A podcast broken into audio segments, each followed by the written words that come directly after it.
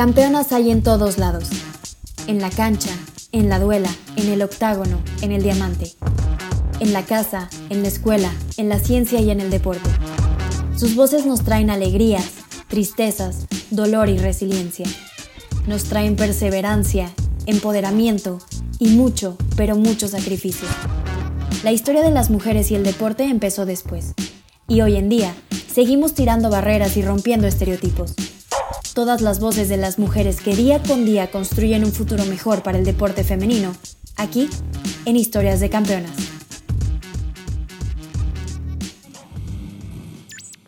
Kenia Telles. Campeones, campeonas, bienvenidos a un nuevo episodio de Storytime. El día de hoy me encuentro con nada más y nada menos que una gran figura del Toluca femenil. El día de hoy estoy de manteles largos porque tenemos a Kenia Telles. Kenia, ¿cómo estás el día de hoy? Te saludo. Hola Fernando, muy bien, muy contenta de poder platicar un rato contigo.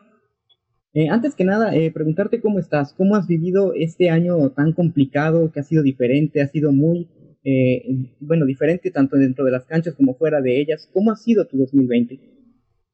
Pues ha sido un año complicado para todos, pero afortunadamente y gracias a Dios toda mi familia se encuentra bien.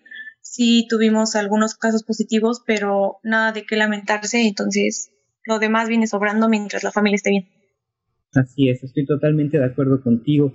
Eh, y bueno, ¿te parece si ahora sí entramos en lo que es la materia directo de lleno? Eh, quiero preguntarte, ¿cómo inicia tu historia con el fútbol? Eh, ¿Cómo nace ese amor hacia el bello deporte?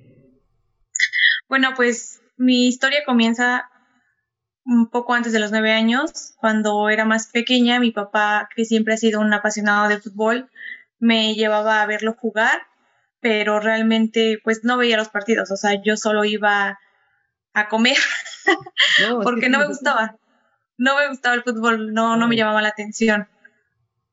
Entonces, pues él estaba aferrado a que jugara, pero no, no era algo que, que llamara mi atención, así que pues se dio por vencido hasta que abrieron una cancha de fútbol rápido en Temoaya, que es de donde soy originaria, y mi mamá entró a la liga femenil ahí fue cuando me di cuenta que las mujeres también jugaban fútbol, que también practicaban ese deporte, y fue cuando empezó a llamar un poco mi atención. Así que a los nueve años entré, o sea, me puse a entrenar, me metí en una escuela de fútbol donde jugaba y entrenaba con mis primos, entonces pues eso era lo que a mí me gustaba más que nada, que podía estar un rato con mis primos jugando, más que en sí el deporte. Es hasta, hasta la edad de 15 años cuando realmente empiezo a apasionarme y a entender y a ver el fútbol. Ok, eso es muy interesante lo que me comentas, que normalmente cuando hablas con una persona y sobre todo que es futbolista profesional, siempre te dice, no, pues es que yo desde pequeñito, desde que tengo uso de razón, empezamos con, con el amor, nací con la pelota en los pies, vamos a decirlo así, y, es interesante cómo hay diferentes historias como la tuya que me comentas que, que ya está después, en una edad, pues se puede decir tardía para una persona que, que, que desarrolle un gusto por, ah, por algo así como es el fútbol, increíble, la verdad, y, qué bueno que comentes eso de que pues ah, hubo la oportunidad de que tu mamá, por ejemplo, practicó el fútbol.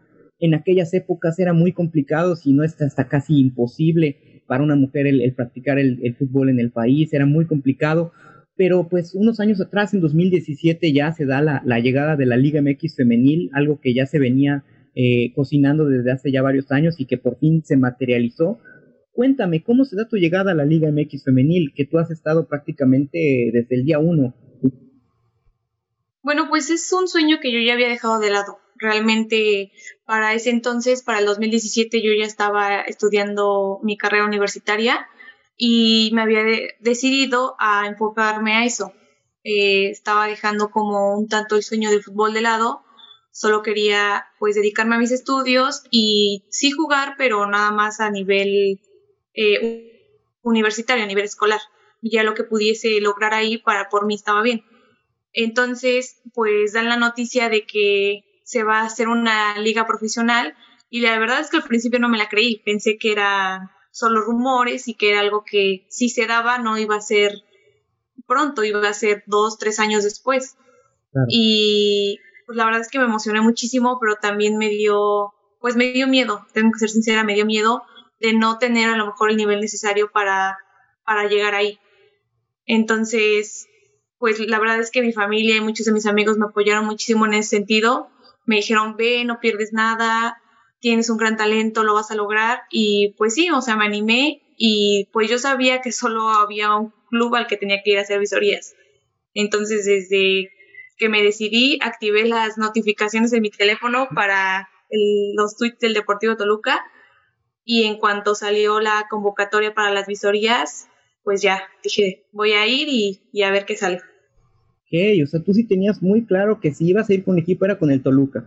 Y al final, pues se dio. Sí, claro, siempre, siempre he sido diabla y dije, pues está, está aquí cerca, es mi oportunidad, es algo que he querido desde siempre y que no se podía, ahora se puede, pues tengo que, que tomar esa oportunidad. Ok, mira, y de hecho ya respondiste una de las preguntas que tenía pensada para después, un equipo favorito, pues ya me comentas que eres diabla de, nacimiento, vamos a decirlo así, hasta al menos de que empezó tu, amor por el fútbol, o sea que imagínense, todavía una mejor historia, que al final terminaste jugando para la institución del Deportivo Toluca, ¿no? Qué increíble. Sí, desde antes incluso de que me gustaba el fútbol, mi mamá siempre ha sido también diabla y ella me dijo, tú le tienes que ir al Toluca. dije, ok, yo le voy al Toluca. ya después, cuando empecé a verlo, fue cuando estaba Cardoso, Ciña, Vicente Sánchez, o sea, ese equipo top. Claro. Y no, o sea, me enamoré completamente. Dije, sí, ese es mi equipo definitivamente. No, y te la pusieron más fácil, ¿no? Hablando de semejantes figuras, por ejemplo, Cardoso era lo mejor de lo mejor, entonces pues ya, ahora sí que se rectificó, fue un poquito, por así decirlo, heredado y ya viéndolo y, como quienes estaban en ese equipo, pues ya se, se consolidó, vamos a decirlo así. Sí, así es. Em, ya me comentaste un poco sobre cómo será tu llegada a la Liga MX femenil. Fuiste jugadora del Toluca por varios torneos y ahora yo te pregunto, eh, tú lo viviste como futbolista, ¿cuál crees que es el reto más grande o la dificultad más grande de la futbolista promedio de la Liga MX femenil? Híjole, yo creo que Mm, el cambio de hábitos. O sea, todas las jugadoras que estamos en la liga, obviamente lo jugamos antes, no somos jugadoras nuevas, no es de que, ah, apareció la liga y de repente aparecen muchos futbolistas, no. O sea, llevamos años en esto y muchas a un alto nivel, pero realmente fue un cambio radical en nuestras vidas. O sea, fue dedicarte los 365 días del año, las 24 horas a eso, porque no nada más son las horas de entrenamiento, es el descansar, el alimentarte, el trabajo extra, el mantenerte mentalmente fuerte. O sea, realmente es un, es un gran cambio para todas y creo que en eso es donde radica la diferencia del sector amateur al profesional. Realmente el, el enfocarte todos los días y a todas horas en hacerlo bien en esos 90 minutos. Claro, y eso es eh, lo más importante de todo, ¿no? O sea, que a veces unas, muchas personas dicen que a lo mejor, pues no, no están completamente enfocadas, están con la mente en otra cosa, pero no, o sea, realmente cuando tú tomas un trabajo de futbolista es de tiempo completo. Y como mencionas, a veces es muy complicado, ¿no? Por el hecho de que, pues, a veces tienes que irte a otro lado y dejas a tu familia, a tus amigos, incluso hasta tu país, ahorita como lo vemos en el caso de las jugadoras que, pues, ya están llegando de Estados Unidos, entonces Sí, yo creo que estoy, de acuerdo contigo. Definitivamente es, es muy importante tener en cuenta ese aspecto al momento de, analizar las dificultades y la dificultad principal de, de una jugadora al momento de, pues, de decidir comenzar de manera profesional a practicar el deporte. Sí, aparte es algo que la gente no, como que no, no llega a dimensionar muchas veces, porque lo ven todavía como, me ha tocado mucho que lo ven como si fuera un hobby, es como de, ah, pues juegas fútbol, pero no, no juego fútbol, soy futbolista. O sea, es un trabajo, es algo a lo que me dedico y a lo que estoy 100% comprometida. Por supuesto, no, y como dicen, eh, si no estás el 100, ¿a qué vas? No, o sea, al final de cuentas es una profesión y tienes que cumplir y tienes que cambiar muchísimas cosas y, lo hemos visto también con, con jugadoras que, que, de repente tienen que cambiar completamente su, su, su estatus de vida y la forma en, en, cómo tiene que alimentarse, como mencionas, o sea, todo. Eso es un cambio radical en, en la vida de una persona. Sí. Eh, bueno, un partido que, recuerdes mucho, que le tengas cariño, que no olvides, que digas, ah, es que este partido, sí, cuando siempre te pregunten, oye, y cuéntame, así el, el partido más, uh, no, pues este. Híjole, es que hablar como de un solo partido, pues, pues no, son varios. Pero mira, los que tengo más marcados y que ahorita vienen a la cabeza, obviamente el primer partido de Copa, que fue pues el inicio de todo. Eh, y aparte, pues tuve la oportunidad de anotar gol y ser el primer gol en la historia de Toluca Femenil y eso pues siempre lo voy a tener muy grabado. Otro que también se me va a quedar para siempre, bueno, yo creo que todos los enfrentamientos contra Pachuca. Pero el primero cuando Pachuca era el equipo que acababa de ser campeón de Copa, que nadie le podía ganar y que llegamos nosotras a su casa y le quitamos el invicto, ese partido todavía lo tengo en disco grabado cuando mi hermana también este paró y le sacó como 17 tiros a Pachuca. Ese es uno de mis favoritos. Sí, no, y además increíble que además tuviste la oportunidad de precisamente compartir vestidor, vamos a decirlo así, con, con tu hermana, que está también ahorita en el, en el Toluca, Dayan. Es increíble, ¿no? Las, las, las oportunidades que puede presentar este deporte. Y, y, sí, como bien mencionas, que antes pues Pachuca parecía que era el equipo a vencer, que era el equipo al que todo el mundo le quería ganar porque pues salieron campeonas de Copa y, y traían un, un plantel interesante, pero después aparecieron las regias y se, sumó, se sumaron equipos también como América, como como Chivas, que ya poco a poco ha ido creciendo, me atrevo a decir que exponencialmente el nivel de nuestra liga y, de la infraestructura en general de la misma. Y eso también te quisiera preguntar, eh, que tú ya has vivido esto de dos maneras también, desde adentro como jugadora, que fuiste eh, jugadora de Toluca, y ahora este torneo como, como espectadora, ¿no? Que estás un poco ahorita alejada de las canchas. Eh, ¿Cómo ves la liga en general? ¿Ha, ¿Ha, habido realmente tanta mejoría? ¿Le hace falta algo? ¿Cómo lo ves? el presente de la Liga MX. Sí, obviamente ha habido un cambio y, y también el nivel ha aumentado muchísimo. La verdad es que creo que también hay un antes y un después en el sentido de cuando estaba en, dividido en grupos a cuando se hizo el torneo nacional ahora sí. Eh, la verdad es que el, el, poder enfrentarte a esos equipos, a los regios que son pues los que ahorita dominan la liga, la verdad es que fue un cambio para la liga y fue un cambio para bien porque pues te obligaba a ser mejor. O sea, sabemos que, que esos equipos dominan, pero pues no era lo mismo competir con ellos hasta la fase de finales cuando no sabías realmente lo que te enfrentabas. Ya cuando se hace nacional, pues ya los enfrentabas en, en, temporada regular y pues ya no era lo mismo verlo que vivirlo. Entonces creo que también eso fue muy provechoso para, para todos los equipos. Y bueno, creo que todavía faltan muchas cosas por mejorar, más allá de las obvias que pues se mencionan todos los días, como es los salarios. Eh, yo siempre he dicho que el, el próximo paso, y bueno, creo que el próximo paso debería ser la formación de fuerzas básicas, porque es complicado ya a estas alturas de que, del crecimiento de la liga que una novata pueda estar a la altura, por así decirlo porque es enseñarle mucho trabajo táctico. Eso fue algo que a nosotros nos costó muchísimo. Cuando llegamos nos enseñaron mucho trabajo táctico que no habíamos visto y que nadie nos había enseñado. Entonces fue que te gusta aprenderlo en seis meses, lo que los niños de seis, cinco años llevan este, durante toda su vida para cuando lleguen a primera división manejarlo perfectamente. Claro. Entonces, claro. creo que ese es el siguiente paso, fuerzas básicas para que empiecen a trabajar desde pequeñas y que no les cueste tanto ese salto a primera división. Ok, me gusta mucho esa idea de las fuerzas básicas, estoy totalmente de acuerdo contigo, porque si la liga va creciendo y ya cada vez el nivel de, de competitividad también es mucho más elevado, pues ya le va a costar mucho más trabajo a una jugadora que pues a lo mejor no tenga la experiencia y lo que tú mencionas, que, que es importantísimo el momento de, de, pues, de rendir en la cancha y de, y de, familiarizarse con el entorno, ¿no? Y uh -huh. bueno, y yo te pregunto ahora también, eh, se ha hablado muchísimo, sobre todo en este último año, entre el torneo que se canceló y este, sobre la posibilidad de que lleguen eh, futbolistas extranjeras ya a la liga. Eh, ha habido opiniones divididas, unos están a favor, otros en contra. ¿Tú, eh, cuál es tu opinión al respecto de esto? ¿Tú crees que ya es momento de que lleguen las extranjeras o aún no es momento de que lleguen? Pues no estoy ni a favor ni en contra, simplemente como dices, creo que no es el momento.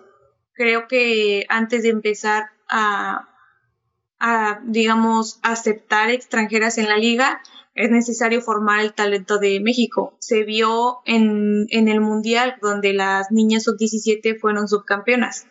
Hay talento, realmente hay jugadoras eh, de menor edad que tienen un gran talento y que tienen un potencial enorme. Entonces creo que esas son las niñas que deben de ir de irse formando y para eso es la liga, para formar jugadoras para, la, para nutrir a la selección mexicana. Entonces, creo que admitir ahorita extranjeras sería como restarles esa oportunidad. Tal vez la liga se haga más competitiva, sí, pero a final de cuentas es lo que te menciono, va de la mano. No, no va a ser fácil para las, las pequeñas dar el salto a primera división. Entonces, creo que no es momento, creo que primero deberíamos formar a, tener una estructura para formar jugadoras aquí y entonces ya pensar en traer extranjeras. Claro, estoy totalmente de acuerdo contigo. No cerrar la puerta, pero a lo mejor no abrirla tan temprano, porque a lo mejor sí estás, estás, quitando una oportunidad a una futbolista que a lo mejor pues, puede ser la siguiente o ya no lo sabemos. Ya hemos visto que pues, la Liga MX eh, femenil ha servido básicamente como semillero para para tanto Europa como para nuestra selección nacional, el, exportar jugadoras a otros eh, continentes es uno de los objetivos principales y reforzar nuestra selección. Y bueno, la llegada de extranjeras, pues a lo mejor sí podría impedir, no sé, o sea, uno nunca sabe, a final de cuentas, eh, a veces las jugadoras y los jugadores así aparecen, de repente llegan de la nada y, y son talentos que se moldean bien y terminan siendo figuras. Entonces sí estoy de acuerdo contigo en ese aspecto. Ahorita hay una restricción de México-Americanas tal vez ese sería en ese sentido el siguiente paso, que ya no haya esa restricción, a lo mejor más espacios para las mexicoamericanas, pero no, no creo que sea el momento para las extranjeras. Kenia, una pregunta, ¿qué pasó este torneo? Eh, en el Guardianes 2020 ya no te vimos en la Liga MX femenil. ¿Qué fue lo que te, te alejó de las canchas? ¿Por qué decidiste no participar en ese torneo? Bueno, pues como te mencionaba, realmente el ser futbolista profesional es es cambiar completamente tu estilo de vida, es demandante y, y bueno, cuando, cuando se da mi salida del Deportivo Toluca, la verdad es que pues tenía ciertos problemas con la escuela porque pues ya había atrasado un poco mi, mi carrera universitaria. Obviamente no podía enfocarme al 100% en ella, entonces tenía que tomar menos materias y eso hace que se, que se alargue mi, mi estadía ahí. Entonces, pues creo que era el momento de tomar un descanso. Eh, decidí enfocarme en eso. Era mi último semestre y la verdad es que pues quería terminarlo bien. Fueron cinco años eh, estudiando esa carrera, entonces dije, creo que ya es momento de, enfocarme, de terminarlo bien, de cerrar ese capítulo y, y, plantearme qué es lo que sigue. O sea, creo que fue un buen momento para, para plantearme qué es lo que sigue, qué quieres a partir de aquí y para, para retomar fuerzas para lo que venía. Claro, o por así decirlo, un break, vamos a decirlo así, enfocarte completamente en lo que hay, fuera de las canchas y, ya después tener una idea clara de, cómo vamos a, a, seguir para este torneo siguiente o para el año siguiente, y ya tener claras los, los objetivos, ¿no? Sí, o sea, realmente dejar un lado la parte futbolística porque pues tampoco es, es muy sano, ¿sabes? El, enfocarte tanto y tanto tiempo en una sola cosa. Entonces creo que, que, como dices, era el momento de tomarme un descanso, de decir, bueno, soy futbolista, sí, pero también soy estudiante y soy buena en eso. Entonces, enfócate aquí, termínalo bien y ya a partir de aquí vemos que sigue y retomamos fuerza. Claro, y eso es muy importante también, que ahora, en, en, a diferencia de la, de la varonil, vemos mucho más en la femenil que que las futbolistas están mejor preparadas porque también están eh, estudiando carreras fuera de, lo que viene siendo el deporte. Y ya no vemos tantos casos, a lo mejor como en la varonil, que como habías mencionado antes, que desde pequeñitos ya los empiezan a, esculpir para que se formen parte del mundo del fútbol y pues a lo mejor dejan otras cosas al lado o a lo mejor ni siquiera las toman y aquí en este caso, pues sí, es muy habitual y prácticamente común, podemos decirlo así, que, que las futbolistas ya tengan aparte algo más que las respalde, porque sabemos que la carrera de futbolista pues es corta relativamente. Sí, además de que pues muchas antes de entrar a la liga ya tenían una carrera o algunas iban empezando, entonces qué bueno que muchas decidieron pues no abandonarlo, simplemente pues a lo mejor me voy a tomar un descanso, voy a jugar un rato o combinar los estudios y el fútbol. Creo que eso es algo muy bueno y bueno, al, mis padres siempre me dijeron, sabes que te vamos a apoyar, si quieres jugar, juega, aquí estamos para apoyarte, pero no dejes la escuela. Entonces, pues es algo que les voy a agradecer toda la vida. En Kenia, para este torneo decidiste tomarte una pausa y ahora quisiera saber qué prosigue para 2021. ¿Cuáles son tus planes? ¿Piensas volver a las canchas? Bueno, pues la verdad es que no soy una persona que le gusta hacer muchos planes. Me gusta prepararme para las cosas que me gustaría hacer y si se da la oportunidad tomarla. Entonces, pues la verdad es que todavía no, no sé bien qué sigue. Tengo algunas cosas en mente y por ahí alguna sorpresita, pero, pero todavía no, no hay nada concreto. Ok, esperemos que sean buenas noticias para la gente que disfrutaba viéndote jugar en las canchas, me incluyo. La verdad es que sí, cuando hay jugadoras así que marcan diferencia, la verdad es que sí, cuando ya no están, sí se siente la diferencia, sí hacen falta estas futbolistas. Y ya para terminar con esta entrevista, eh, ¿tienes algún mensaje o cuál sería tu mensaje para las jóvenes que están ahorita en busca del mismo sueño que tú y muchas más han podido cumplir hasta ahora? Creo que lo que les podría decir es que obviamente que trabajen duro, creo que ese mensaje lo van a escuchar en todos lados y todos se los van a decir, trabaja duro y no te canses de trabajar porque es lo que te va a dejar, lo que te va a dar para llegar a donde quieres, pero también que sean pacientes. Creo que muchas veces no vemos reflejado todo el trabajo arduo que hacemos por lograr lo que queremos y a veces no llega cuando queremos. Entonces creo que ese es mi consejo, sean pacientes trabajen y sean pacientes. Eso es lo que, lo que te va a dar y tarde o temprano se te va a dar la oportunidad y vas a llegar a donde quieres. Pues ahí están las palabras de Kenia Telles, voz autorizada en la Liga MX Femenil. Y bueno, ya vamos a cerrar esta entrevista de nuevo. Muchísimas gracias por, por darnos un poquito de tu tiempo. Ahí ustedes no lo van a ver, pero hubieron unas cuantas ediciones por ahí porque tuvimos que cortar debido a nuestras sobre todo a la mía, mi conexión de internet, que la verdad es que no, no nos quiso ayudar el día de hoy, pero la verdad es que aún así logramos hacer una entrevista bastante amena y muy enriquecedora como siempre. Eh, de nuevo, Kenia, te doy eh, las gracias por tu tiempo, por estar aquí con nosotros platicándonos sobre cómo vive una jugadora todo este, este escenario de la Liga MX femenil, lo que lo rodea. Siempre creo que es importante aprender y escuchar eh, sobre todo las, las, las historias que, que respaldan a todas estas futbolistas profesionales. No, pues gracias a ustedes por, por invitarme. Siempre es un gusto colaborar y, y, platicar un poquito de, de, mi historia, de mi experiencia. Y espero que le sirva a, alguna niña que, que le esté escuchando y que diga, en algún momento yo quiero llegar allá. Creo que eso es lo, lo que vamos a dejar las pioneras en la liga y espero que sirva. Así es. Eh, vamos a dejar las redes de Kenia por aquí en la pantallita, también nuestras redes para que nos sigan y estén en contacto con nosotros y no se pierdan nada de este contenido que traemos para ustedes, para compartir y para que aprendan un poquito más sobre este bello deporte fútbol femenil. Me despido, yo soy Fernando Falá, hoy tuve el placer de estar con Kenia Telles. Kenia, muchas gracias, estamos en contacto y nos seguimos leyendo en Twitter. Muchas gracias, adiós.